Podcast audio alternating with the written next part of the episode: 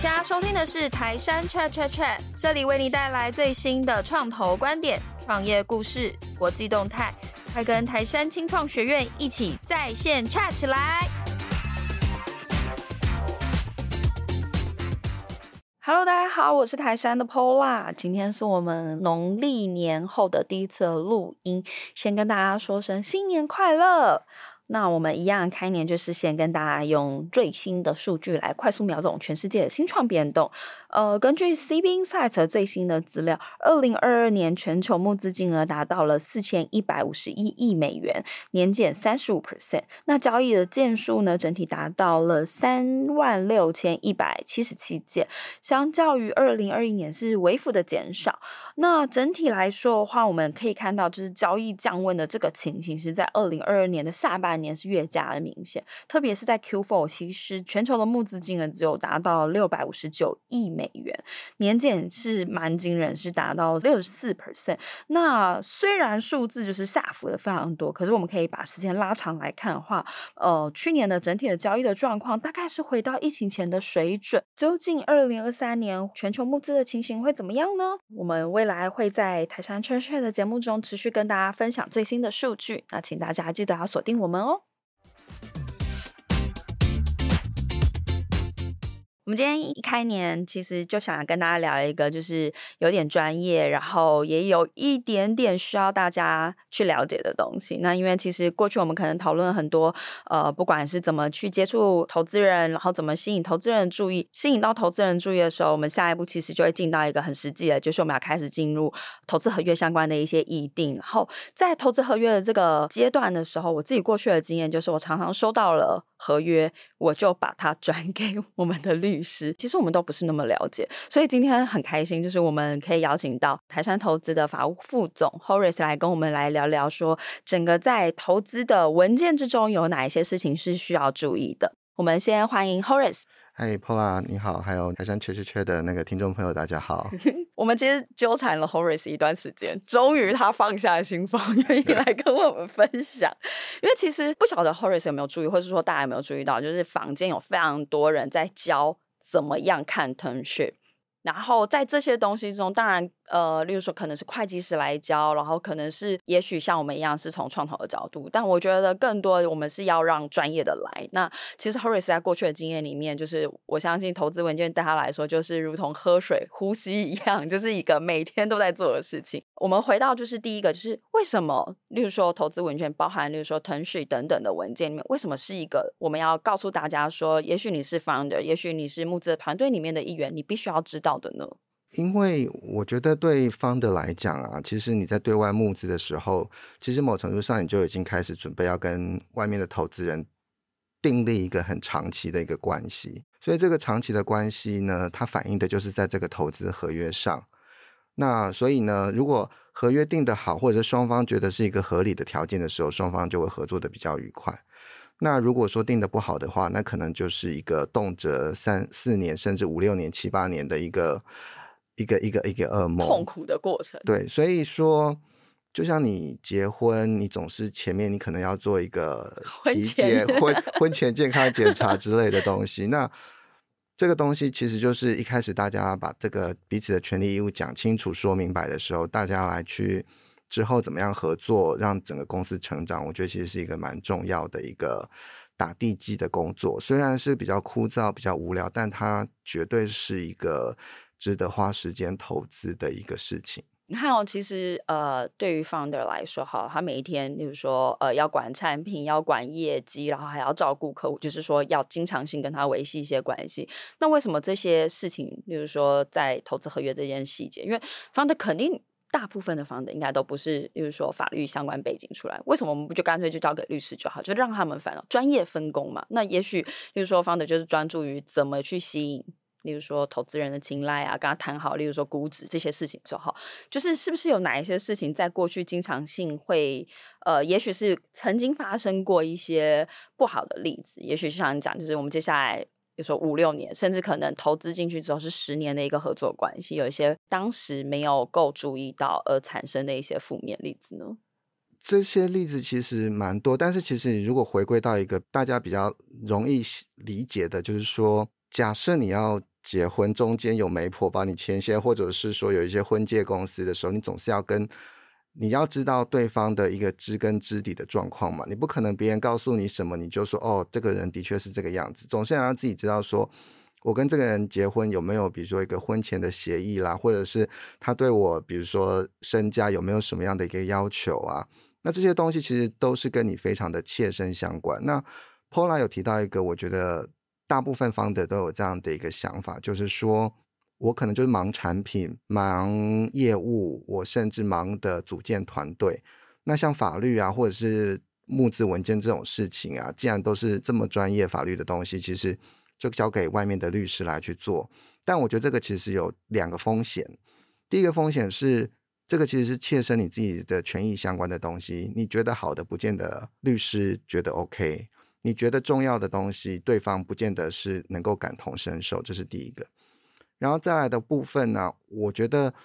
对于你自己切身相关的东西的时候，你自己本身其实花一点时间去了解，我觉得这是一个非常值得投资。比如说一个公司，它可能从设立到可以真正 IPO，可能有七八年、十年的时间，而且你要跑业务，其实每天都可以在跑，但是募资可能。就是这一个月的时间，那你了解这些的合约的主要的条件的一个精神，其实花不到你半天。假设有人愿意跟你解释的时候，那你如果花半天的时间，你可以清楚的知道说，投资人要求我什么，我放弃了什么，我答应了什么，或者是我要注意的什么。那这个东西 keep in mind，然后你可以告诉你，帮助你的律师说，哪些条件是我可以接受，哪些条件是我不能够接受的。我觉得这个投资其实是。是值得的，以那个带来的整体的效益跟你花的时间，其实它都不是一件难的事情，只是大家好像都不没有这个习惯，耐着这种性子去去了解。对，因为我也知道，就是大家看到文件啊、文字啊、白纸写黑字就一阵头晕。对，但其实我发现，就是说我们交手过，嗯、呃，不能说交手，我们合作过的几个呃新创公司里面呢，其实。或多或少，不见得是跑业务，但是可能里面有个 founder，里面其中一个人的确会是对条件是比较清楚的。嗯，他可能就是一个呃内部跟外部的沟通桥梁。所谓的内部，可能他可能是一个，比如说 COO level，他可能会回去跟 CEO 讲说，我们这一轮的募资的条件是怎么样，我们要放哪些不放。嗯，他也可以负责跟外部的。律师来去沟通，说我们跟投资者再去沟通的时候，哪些是我们想要坚守的一个底线。所以这边我讲的 founder 其实不是说一定是公司里的一把手，而是你的那个创业团队里面的其中一个人。可能会需要花一点的时间来去把这些的公司最 fundamental 的 document 把它处理好，好好的了解。对，我我觉得我自己的经验里面是这样，就是大部分的新创公司哈，在可能刚开始的，例如前五十个人甚至前一百个人里面，绝大都是在我认识的一些公司里面，绝大多数的公司其实要么就是找工程师，要不然就找 sales。那其次可能开始找 marketing，可是法务相关专业背景的人其实是被摆在相当的后面，甚至我自己过去有接触到，例如说公司已经八十几个人，业绩已经是非常好的一家蛮大的呃公司，嗯、呃，他其实在八十几个人的时候，他没有一个法务，他所有的东西就是固定的合约，然后假设有。所谓的就是客户有要求，或者在外部的一些特殊的状况之下，才有可能去寻找他合作的律师。那当然，他合作律师里面，他负责的也许不一定就会像刚刚我们提到，就是投资相关。那当然，他就要面临投资的时候，还要再额外再去找。那代表着就是这个律师，就是当你进行到投资文件的时候，这个律师他可能跟你过去不一定有长期的互动，所以他对于你的公司的状况也不是那么了解，可能就会遇到像你刚刚提到，就是说他其实没有那么清楚这。家公司哪一些条款，或是哪一些条件对他们来说是重要的？然后，也许在呃商谈的时候又没有好的对口去可以相互的沟通的情况，也许就会落掉这些呃对于他们公司来说重要的影响的一些事情。其实我觉得这边大家有一个误区啦，就是说合约其实不是法务才能够看得懂的。那我觉得我，我我同意 Paula 讲，就是说，对一家新创公司，它最重要的可能是，假设它以技术为做导向的公司的话，它可能必须要先 R&D，然后可能要有 Sales，但是一个公司具有一定的规模，我觉得在二十个人左右之后，甚至可能更少的时候，他可能就必须要财务，嗯，他可能就必须要 HR，这些 backend function 的组织势必就已经要建立了。所以其实我知道的某些 backend 的 function，其实在一开始的时候，他会 jump in，然后 play 有某一些法务的工作。那通常会是用财务来去做，来去做这样的替补。嗯嗯、但是这个财务，它当然不会是像呃我们法律 background 的对合约的审阅这么的熟悉，他一定要请外部的律师协助。但我这边其实只要讲的是说，起码你要知道我关乎公司资金 fundraising 的来源，这些合约它主要规范了哪些事项？那这个条文它主要规范的方向是什么？至于说。这个合约里面到底 wording 要怎么下？那当然不会是内部的人的工作，可能是外部的律师的工作。嗯、但要有一个人，起码能够把我们要签什么样的合约这样子一个大致上的蓝图，你有办法把它拼凑出来。这个其实我觉得是重要的。那我不觉得说他必须要是一个有 legal background training 的人，其实只要是逻辑清楚。对，就可以理解。我我觉得其实是逻辑清楚就可以理解，因为你会很，比如说像这些，他知道我要去募资嘛，那我要募资的时候，我我到底我要给出什么东西？投资人进来的时候，他想要拿到什么东西？其实就从这个角度去出发，去理解这个 term sheet 跟你投资合约的架构，其实就是一个非常简单的一个出发点，但也是一个很好的一个着手去了解这个合约的一个 starting point。那我也想借着呃这样子来去延伸这个题目，就是说，所谓也许叫投资合约的整个蓝图、整个架构里面，到底包含哪一些文件？然后哪一些文件就个别规范哪一些事情呢？我这个东西没有一概而论啦，因为它会涉及到说你的公司的架构，你是设在台湾开曼或者是在海外的这个部分。那我现在讲的是一个非常 simplified 的一个 conclusion，就是。一般来讲，我们假设投资人跟被投标的公司已经有一个投资的意向的时候，我们可能都会签一个 term sheet，我们可能会有一个备忘录。那这备忘录其实大家就可以理解成是一个投资合约的一个简版。大家对于彼此重要的事情，比如说呃公司的估值，或者是董监席次的分配，这些重要的事情，把它放在这个 ten sh 里面，让大家一开始有共识的时候，作为后续合约谈判的基础，后续的推进会比较简单，所以 ten sh 就是一个前期合约的准备工作。那进去到合约的部分呢，我们最 typical 的文件可能是有，呃，我觉得是有三个文件，是第一个是我们常讲的一个就是 SPA，Share Purchase Agreement，那翻成中文就是一个认股协议。然后第二份文件呢叫做 Shareholders Agreement。就是股东间的协议，然后第三个文件就是公司的章程嘛。那为什么会有这三个文件呢？其实他都有他自己的理由。其实我觉得可以这样想，就是说一个投资人要投资一家公司，简单讲，它就是一个买跟卖的东西嘛。我用我花了钱去买了这家公司的股权，所以我最重要的第一件事情是什么？我要知道我买了什么东西，我这个东西到底涨的是圆是扁，我的价格是多少。那这个家公司的 basic 的经营状况是什么样？Founder 告诉我这家公司的经营的好不好，有没有哪些事情需要特别注意？所以在 SPA 里面呢，其实大致上就是把我这家公司的一个卖的价钱跟外观的样子告诉了我的这个 shareholder，它会反映在这个 SPA 的条文，比如说我一开始的我的股数、我的持股比例。然后中间的，比如说我的声明保证事项跟最后的 covenants，其实这些的条件其实就是把公司这些投资人在把钱放进公司时的外观的轮廓有一个比较清楚的一个描述。那我进来这家公司之后，我要开始对这家公司的治理，就是说公司股东间的权利义务怎么分配，我要怎么去行使这个股东的权利，这就会放在第二份的 shareholders agreement 里面。那公司章程呢，其实就是公司当地登记的一个必备文件，所以通常比较四平八稳的文件会有这三个文件是一个呃基本。但我觉得台湾有一个非常有趣的一个现象啊，他就是喜欢画繁为简，就是所有东西把它夯不啷当摆在同一份文件里面，他觉得我可以同时签一份，我为什么要签两份？嗯，所以我常看到就是比如说台湾的就是说投资协议书，它其实把呃 SPA 跟 SHA 放在同一份文件，夯不啷当就规定在一起。嗯，那这样的写法有没有不好，或者是有什么好？那好的部分就是说。简单嘛，啊、对，但其实他也没有节省多少时间，因为他只是把 两份文件合成一份份。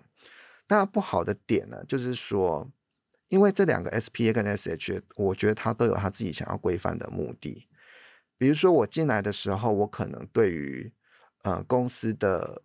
状况，我会反映在 SPA 里面；那后续的股东权利的调整事项，我会反映在 SHA 里面。嗯，所以呢。假设后一轮的股东要进来的时候，我要调的是什么东西？我只会想要调整 SHA，我不会想要调整 SPA，因为前一份的 SPA 是比如说一年前的那个价格。对。那我现在在进来的时候，可能公司的状况已经不一样了，所以我不需要去调整前一份的 SPA，我只要调整 SHA SHA 的部分就可以。可以。可是当你把它写在同一份的时候呢，你后面的要 amend 或者说修改前一份的时候，你就会变得。比较难下笔，为什么？什么叫比较难下笔？因为你通常会写的是说，哦，我这一份的合约取代前一份，嗯，但是我取代前一份就会很奇怪，因为我前一份明明我那个买东西的一个我的公司的股权啊、股价这个东西跟这一轮是完全不相干的，嗯，所以你变成是说你不能够很简单的直接去说，哦，我后一轮的投资协议取代前一轮的投资协议，因为这可能会让前一轮的投资协议投资人会跳起来说。我要修改的只是股东间的权利安排，其实跟我前一轮花多少钱买了什么样没有什么相关。嗯嗯嗯，比如说公司违反了他的 covenants，如果真的万不一真的违反，或者说违反他的声明保证，那我当然是依照我前一份的 SPA 来去做主张。可是你后面你假设你帮我整个 amend 掉或把我 revoke 掉的时候，我前一轮的股东的权益其实没有办法被被 protect。嗯嗯嗯嗯，对，哦，所以这个是基本的一个。Starting point 可以这样理解。那这样子会有所谓的签的怎么讲，或是协商的先后顺序的差异吗？不会，原因是因为你要买东西，你就是一起买嘛。你一定是所有的东西，你一定要告诉我说我买了什么东西，价格多少，这个现在的状况保固是怎么样，那我之后要怎么使用这个东西，你一定是一起买了嘛。所以它不会有什么协商，它一定是大家同时间签。嗯嗯，唯一比较有可能的是，因为可能章程涉及到修章事项，所以可能内容它当然是应该已经在谈合约、签合约的时候就已经决定，但是呃，变更章程可能会在交割之后某一个合理的时间再去跟主管机关做变更登记。这个比较有点像是流程上怎么讲，就是前面已经都搞定了，最后只是跟类似。呃，主管机关通报完成这个收尾的动作，嗯，懂懂。哎，我也想要问一下，因为其实呃，在准备呃这一节的节目的时候，我在网络上有看到一些人在讨论 term sheet 是不是有所谓法律效益的，因为也许它不一定是真的有一些迁回的一些动作吗？我觉得 term sheet 有没有法律效力啊？我觉得这个其实是看你怎么写，因为一般来讲，我们会认为说。Term sheet 它没有法律效力，因为它通常的 wording 会写说 there is no binding effect until the execution of the final agreement。意思就是说我这个 term sheet 只是双方的君子的意向。嗯、那在 term sheet 里面，他可能会讲的说，哦，我可能有保密义务，或者是 non-solicitation 的这样子，就是说你不能拿我的 sheet 去跟别人比价。嗯那这几者或者说保密义务，这这两个条款通常会是 term sheet 里面会有呃 binding effect。嗯，那其他关于比较 detail 或者说实际上的投资条件，的确 term sheet 里面通常不会有 binding effect。但回过头来说，那既然没有 binding effect，我为什么要签一个 term sheet？这其实就是 echo 我刚刚一开始讲的，就是说 term sheet 其实是一个合约的准备工作。如果你一开始都没有准备，然后夯不啷呢就跑进去。很 detail 的协商里面的时候，其实那个协商效率其实是不高的，而且有可能说我没有答应，或者是他可能说，哎，没有，你已经答应了。那这种其实，在我们过去的谈判里面，其实已经发生过好几次，就是说大家为了抢时间抢快，嗯，所以想说啊，我省一天。或者省两天来把 term sheet 给签回。但后来发现，就是说，或者说是干脆就不要签 term sheet。但后来发现说，这种省下来的时间其实更浪费。原因是因为大家没有把一些重要的条件在一开始谈妥的时候，当你真的就是头已经洗一半洗下去，然后大家开始在那边谈真正的合作的细节，或者是一些真的就是一个很 critical 的一个 material clause 的时候，重点还是在要取得一个共识。然后对于双方来说，重要的一些也许叫呃项目。就是合作的项目里面，先取得一些共识，我们再会进行后续的可能，例如说符合法规的一些呃条款的建立呀、啊，然后一协商这样子。嗯，对啊，其实这就有点像一般来讲，假设你是一个员工，你要去找工作，可能还没开始入职之前，公司愿意给你 offer，他可能就给你一个 offer later，嗯，你回签，但是。你进公司之后，你可能会在 final 再签一个 employment agreement。对，就是你 offer letter 可能会把你说哦，你的薪水、你的奖金怎么样子，你的 position 这些很重要的事情，他会先把你放进去，但是他不会跟你讲说哦，但是我家的员工守则，你必须要什么在你 offer letter 不可能写这种东西。对，但是这个会在 employment agreement。再去再去反映细致的定义，嗯、对，但是其实你 over later 你就知道说，起码我进这家公司，我可以拿到什么，我我的职位是什么，这个可能一开始大家就要有一个共识。嗯、所以就你的角度而言，就是所谓假设在。合约的准备期的时候，收到一个 sheet，你觉得假设我我是新创，然后我对于这样子的条件是觉得可接受的情况之下，你建议会就是好好的把它做就是完整的审阅跟签回，保障双方吗？一定要的。你如果不好好的审阅的时候，你可能会产生什么样吃亏？什么？就是说，你假设没有好好审阅，你就签回去了。嗯。然后在实际上在合约在你的过程中，假设有一个。非常 investor 非常不合理的要求，那你在看合约的时候，突然间发现，哎，怎么有这个东西？我拒绝的时候，这时候我如果是 investor，我会怎么说？但你 term sheet 里面明明就已经答应我了，嗯、对啊，那这时候你要说 no 还是说 yes？嗯，你说好，那我吞了，你又觉得这对我的影响非常重要。但我如果说好，我不接受，那我不接受理由是说，哦，不好意思，我 term sheet 我没有仔细看。这双方的互信就没啦。对，一开始的互信，在投资的角度想说，诶，这个方的是不是有点就不是那么 cautious？对啊，对啊，所以就是你一开始的起手式，其实就不论你后来有没有把这个条件拿走，但是其实我相信，对于投资人来讲，在在投资人心里面，某程度上是一个扣分项。所以其实我们应该对于这些。中间的所有的互动的一些文件上面，还是要就是比较谨慎的面对它，不要例如说见猎 欣喜，拿到一个很好的条件立刻签回，还是要好好的去审阅里面相关的东西。对于自己，特别是接下来我们其实会进到更多细节的协商里面，可能是有更。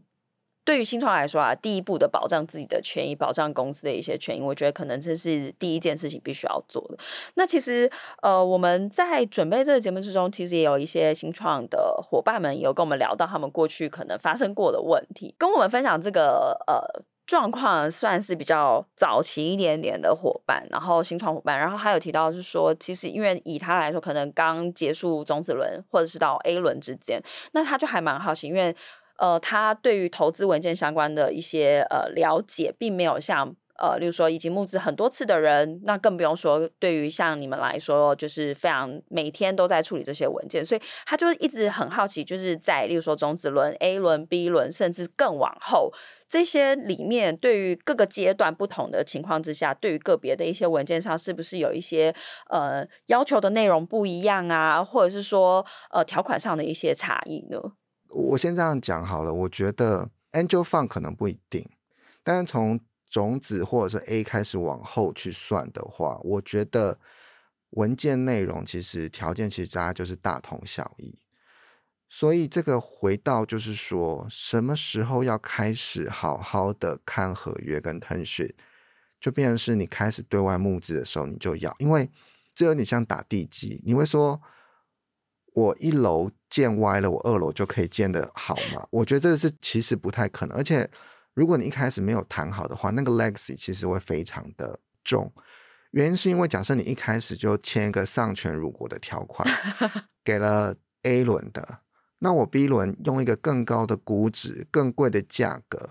我投资人，我 B 轮投资人，我势必会想要是我的权利是起码不能够劣于 A 轮，所以呢，就变成是说，你原本的你你你可能的 liability 可能只有十分，到了 B 轮可能突然之间，因为大家都会要求就是比较原因，你可能就变成是四十分，嗯，你可能会变成到后来 C 轮可能就变成是超过。你这个 founder 或者这家公司没有办法承受的一个风险，嗯，所以我是觉得说，一开始的时候那个文件的 solid 的程度会非常的重要。然后另外一个很重要的原因是因为我假设是一个后轮的投资者，我要投资这家公司，我最常做的事情是什么？我就把前轮的合约拿来看，对，那来看之后，如果这个前轮的合约涨的其实四平八稳，最好对 founder 来讲最好的就是说那。麻烦你就照着 A 轮的来去做，嗯，但是如果你 A 轮的合约写的歪七扭八、拐瓜裂枣的话，那 B 轮假设是一个比较呃有比较有规模或者比较 well organized 的 institutional investor，他可能就是说，那我想要打掉重练的时候，这时候对你对前一轮的股东，对 B 轮新来的股东都会是一个非常漫长，啊嗯、对，所以。如果是这样子的话，应该在一开始的时候就应该把这个东西已经尽量把它 well ready 在那边，起码你的大框架你不要跑偏，你后来再去调的时候会比较简单。因为我们通常会遇到就是说没关系，我们就先签，反正签了也不会怎么样，或者说不见得会发生问题。嗯。但其实你一开始的小问题，很容易到最后就被放大变成是大个问题。这个是在。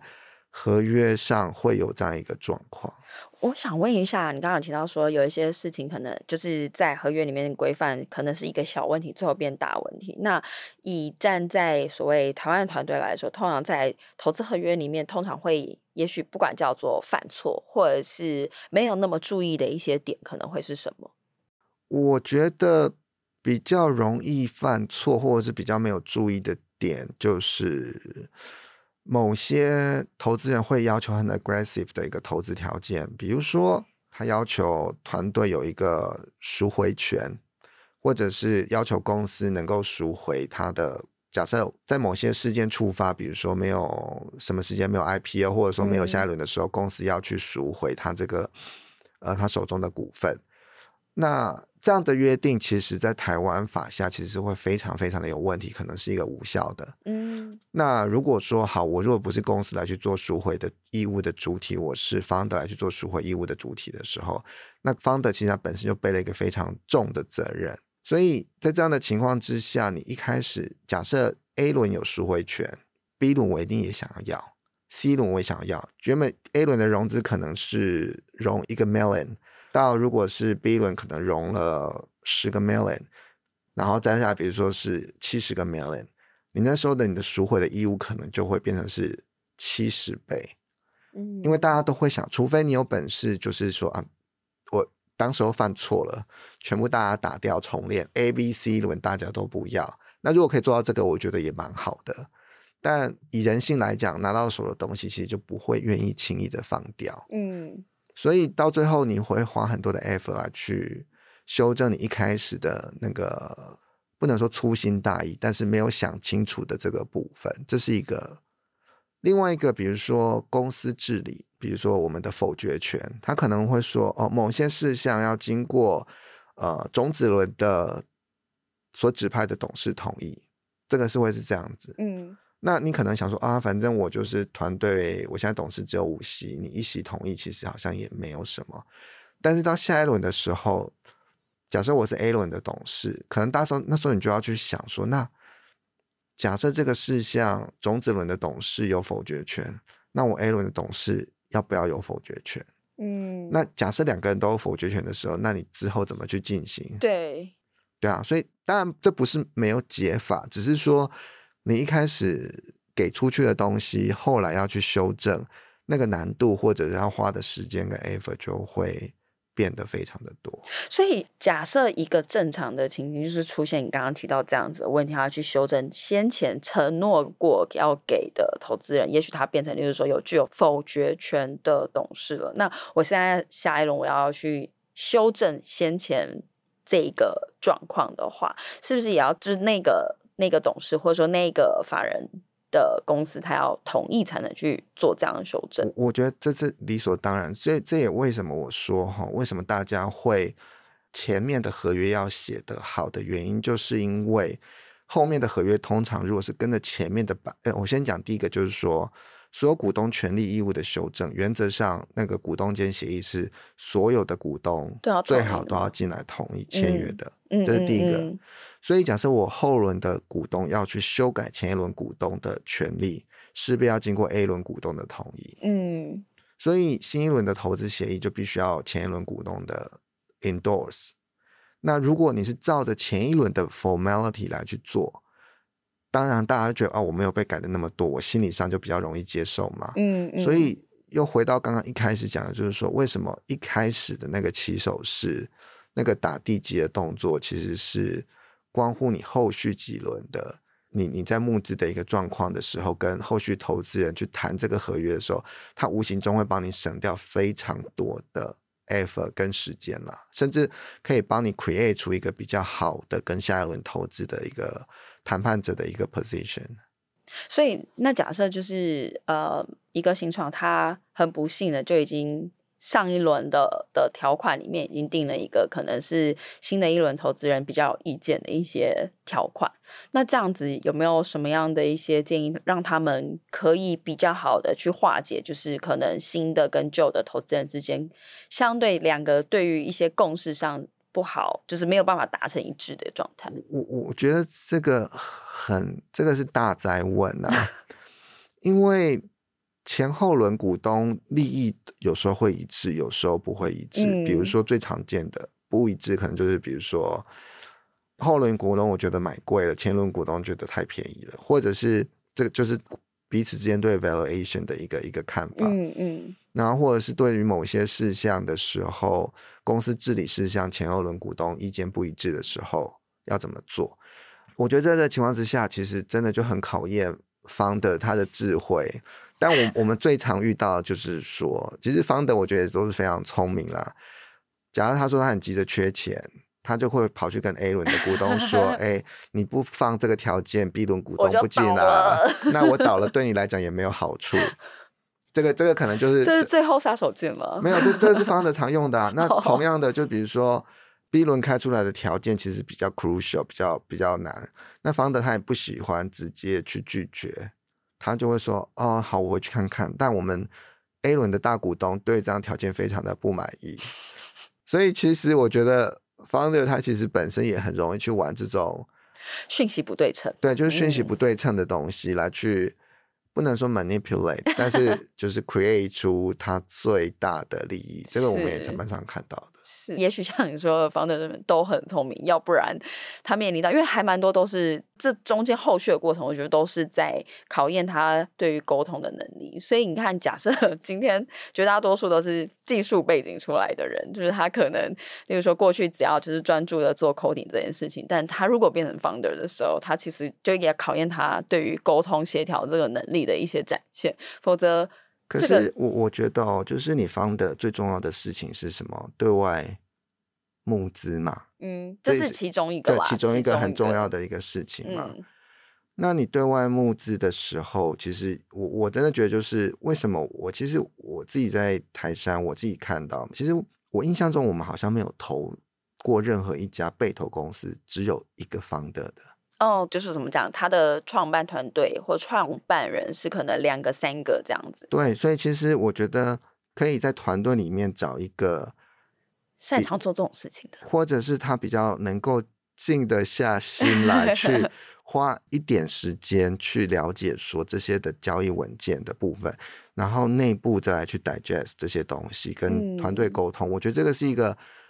很值得花时间去去做的一件事情，但台湾的 startup 可能大家就比较不会去做这样子一个事情了。我想到前一阵子我们在台山开的，就是青创学院里面开的呃课程里面，其实那时候是 Steven，我们的 MP Steven，他有提到就是说找 co-founder 的重要性，因为呃，例如说，大部分人都可能我们过去的同事，我们全部都是 sales，然后我们一起来创办一家公司，那他可能就会面临到就是在所谓专业分工上面，因为三个人可能都太重叠，因为都是在例如说 sales 这一块的专业，那他就鼓励是说可以去找，就是例如说类似截长补短，就是可以把，例如说我。呃，我可能不擅长假设沟通，那我去找一个可以愿意耐得住性子去做这件事情的人，因为对于一家公司来说，除了对内，还有很多是对外，不管是对客户，甚至在募资阶段，还有对投资人这些事情的沟通，所以可能我们就可以找一个这样子擅长的人，也许是我们的 co-founder，也许是我们一个类似 founding team 里面很重要的一个角色，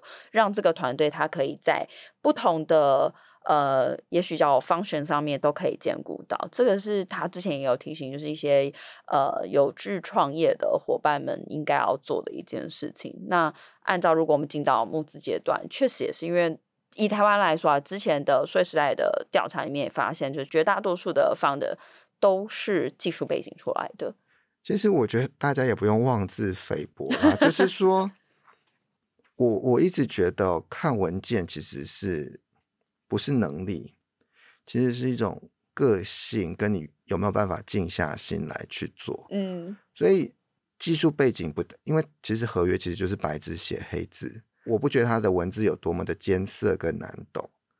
其实假设你看文字看不懂，你找一个人用白话跟你解释，其实你也是可以听得清，嗯嗯，你也是可以理解这个条件的是到底是什么。而且，我觉得你在创业的过程当中，你势必要去做一些你很不擅长、很不喜欢，甚至你不愿意做的事情。真的。那我觉得这个是一个你必须要去做的事情之一，而且是一个很重要而且值得花心力去做的事情。因为你如果创业过程你 always 都做你自己想做的事情，我觉得这个也太不切实际了。嗯。所以回到这样子的一个逻辑来讲，就是说。我相信 founder 都会非常聪明，其实因为他是技术背景出身，但他的理解力一定不会有问题，他的逻辑思考力一定不会有问题，所以他只要找一个可以跟他解释清楚的人，很多问题就解决一大半。但问题是，能够解释清楚的人是不是有这么多？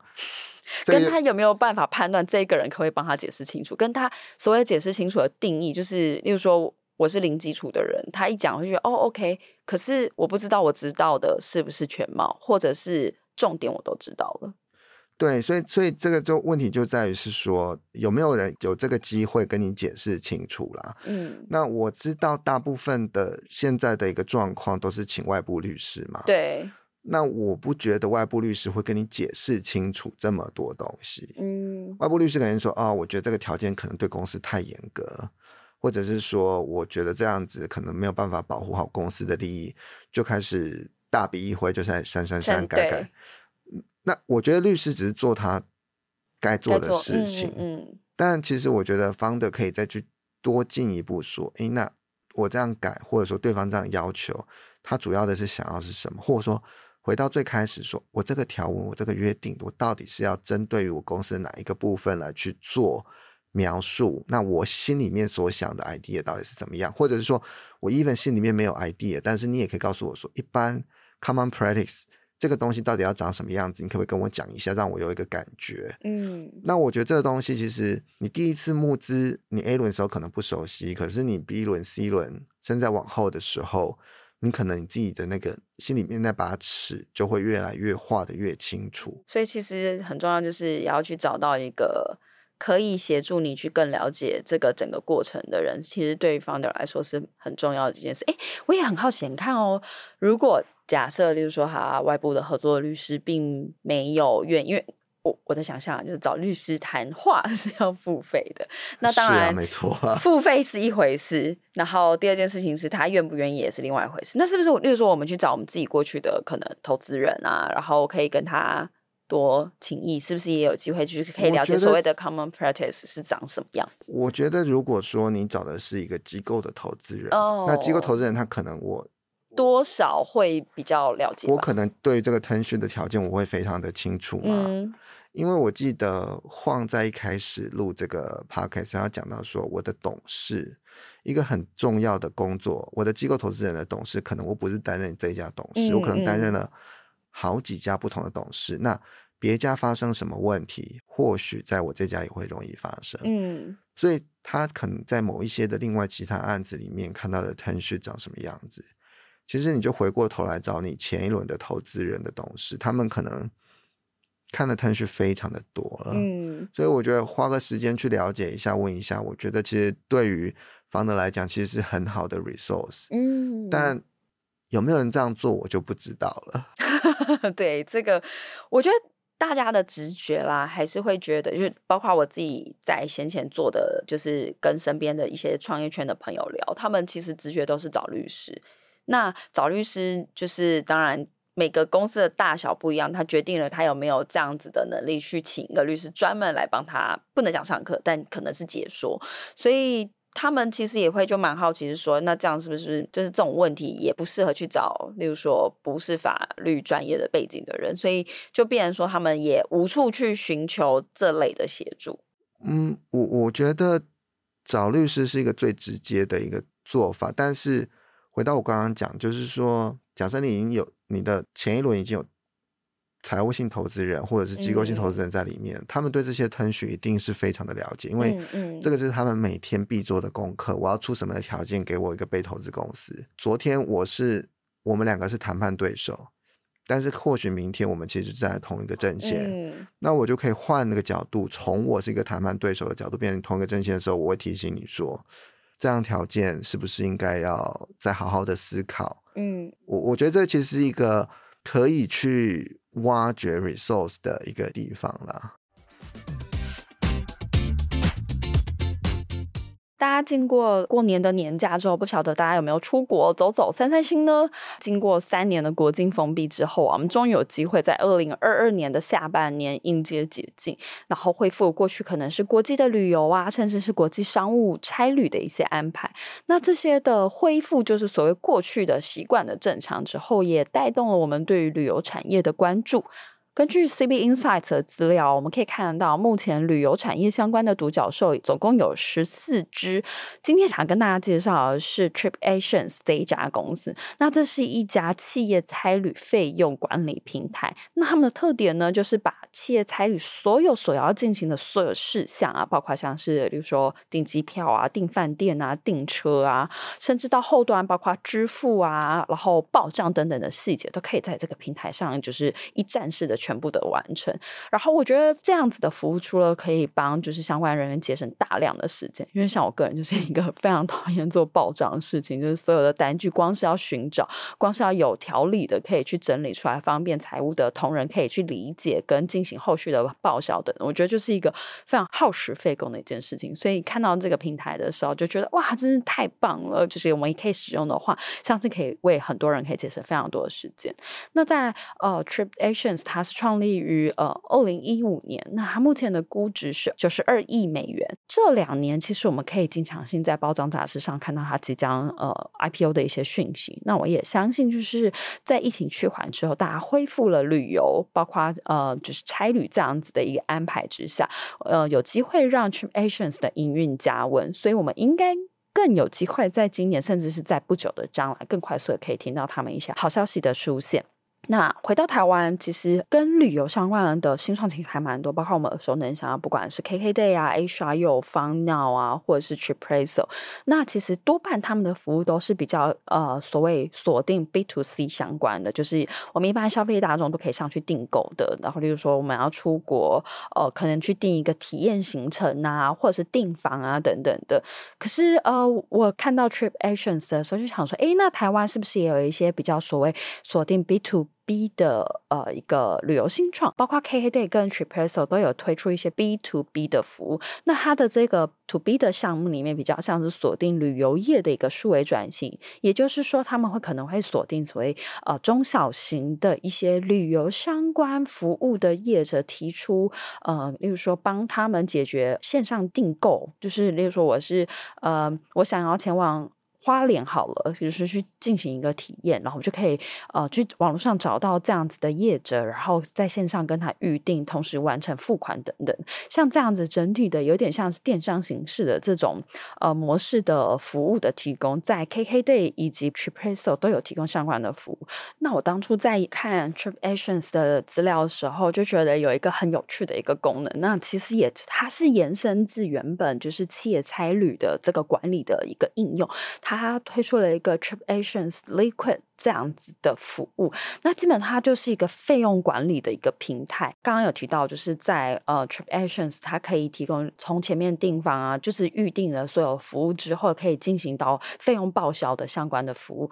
那他们就是透过这样的服务，就甚至还结合他们呃也有一个呃就是推出一个虚拟跟实体的呃信用卡这样子的一个应用，所以就包括支付的功能都可以结合在上面。那就是一站式可以解决他们所有的跟企业差旅有关的事情，那我在 TripAdvisor 上面也有看到，就是在他们推出了一个叫做 Commit 这样子的费用管理平台。那它其实就跟 TripActions Liquid 这样子的服务是很相像，就是他们就是一站式可以在上面就是完成所有费用的报销，甚至是刚刚有提到信用卡支付这样子的服务，它。目的是希望，当然第一个是节省大量的时间，第二个是在呃，例如说我们过去会有一些呃费用审核的一些过程，那在差旅的过程之中，其实也可以透过这样就是一个即时性的一个审批审核的一个过程。所以这些服务其实，在台湾来说，我可以看到就是呃，在旅游业再结合一些 FinTech 的应用上面，其实第一个就是让他们的服务更可以让客户就是在 To B 的服务上面可以一条龙的解决。